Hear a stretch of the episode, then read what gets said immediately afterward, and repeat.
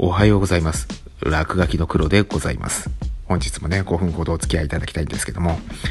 あの、荒垣結衣さんがね、ご結婚されたっていうことでね、いやー、おめでとうございます。うん。ね、あの、ポッキーの CM でおなじみの荒垣結衣さん、可愛いですよね、本当に。えー、いや、それだけかい。相手は言わないのかい？あの、星野源さんね。えー、通称、スーパースケベタイムっていうね。あの、これ、歌丸さんのラジオ聴いてる人にしかわかんないネタですけども。本当にね。でも、まあ、星野源さんね、40歳。で、新垣結衣さんが今現在32歳。あもう30超えてたんだっていうのね、ニュースで聞いてて、改めてちょっとびっくりしたって感じでね、もっと若々しいイメージがあったんでね、あ、もちろんね、星野源さんも、あ、もう40歳いってたのっていうね、うん、なんかまだ35歳ぐらいだと思ってたんでね、うん、ああ、なんか意外と、うん、まあ確かにね、逃げ恥放映されてたのが2年か3年ぐらい前だったから、まあ、3年じゃないか。2, 2年ぐらい前か。えー、まあそう思えばね、えー、あなんとなく、うん、で、今年の1月にスペシャルドラマで、ね、再開して、で、どうも、お付き合いを始めたきっかけっていうのがそこからになっている。まあ、それまではね、お互い、あくまでも私たちは役者ですと。そこはちゃんと一線を通しておりますっていうことだったんだけども、やっぱ、なんていうんですかね、ここまでなんか親密な演技をね、こう、お互いにし続けていると、なんかつい気持ちがね、えー、その役だけにとどまりきれずについついあ本当に相手のことが好きになっちゃったみたいな感じになる。なんかこういうドラマ共演でそのままね結本当の結婚に至ってしまうっていうカップル結構いるっていうのはよく聞く話ではあるんですけども、えー、私がねそれでね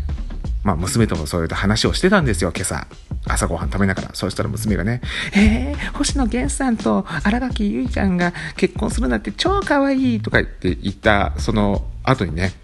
急にスンとした顔になってね、そういえば、そんな感じで結婚して離婚したカップルいたよねって。あの、ごちそうさまっていう NHK の朝の連続テレビ小説で出てた、あの、アンさんと東出のやつ 東出のやつって言ってうん。えー、そんな風にならないでほしいみたいな。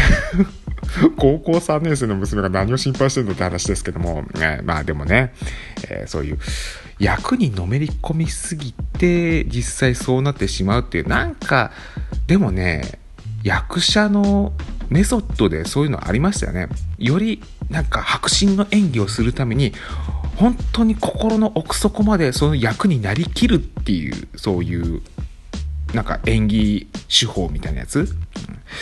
私が知ってる、まあ、ハリウッド俳優さんで言うと、例えばダニエル・デイ・ルイスとか、あとはクリスチャン・ベールとかね、うん、私も好きな俳優さんたちですよね。こういった方々っていうのは、なんか実際にその役にのめり込みすぎて、実生活でもそういう生活になっ、あそういう性格になっちゃうかばっかしに周りで一緒に暮らしてる人たちがえらい迷惑をするというね。うん、ですんで。まさかこの2人もねそんなメソッドにのめり込みすぎて本当にうん。っていうことを言っちゃうのはまずいのかな。あのファンに殺されますわな えー、ですけどもまあまあまあ何にしてもめでない話ですよ。まあどんなね、ことがきっかけであれね、やっぱ、うん、結婚するっていうのはね、まあいいもんですよ。まあ結婚するもんはいいもんだからって言って別にね、あの独身を貫くっていうことはね、別に悪いことではないと思いますんでね、えー、うちの娘も言ってましたよ。ね。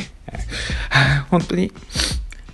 星野源と荒垣結衣が結婚できた。なんかそれだけで私、なんか今日すっごい幸せな気分で学校に行けると思うの。っていうふうにね、あの、駅まで車で送っている車の中でもね、まあ、また娘がね、そうやってね、こうキャッキャキャッキャ言ってたもんですからね、まあ私が言ったんでね、お前も将来そういう相手に巡り会えたらってこう言いかけた瞬間にうちの娘がね、いや、私はないから。うん。私は推しだけで生涯貫き通す。いや、娘はそれちょっと、ちょっとな、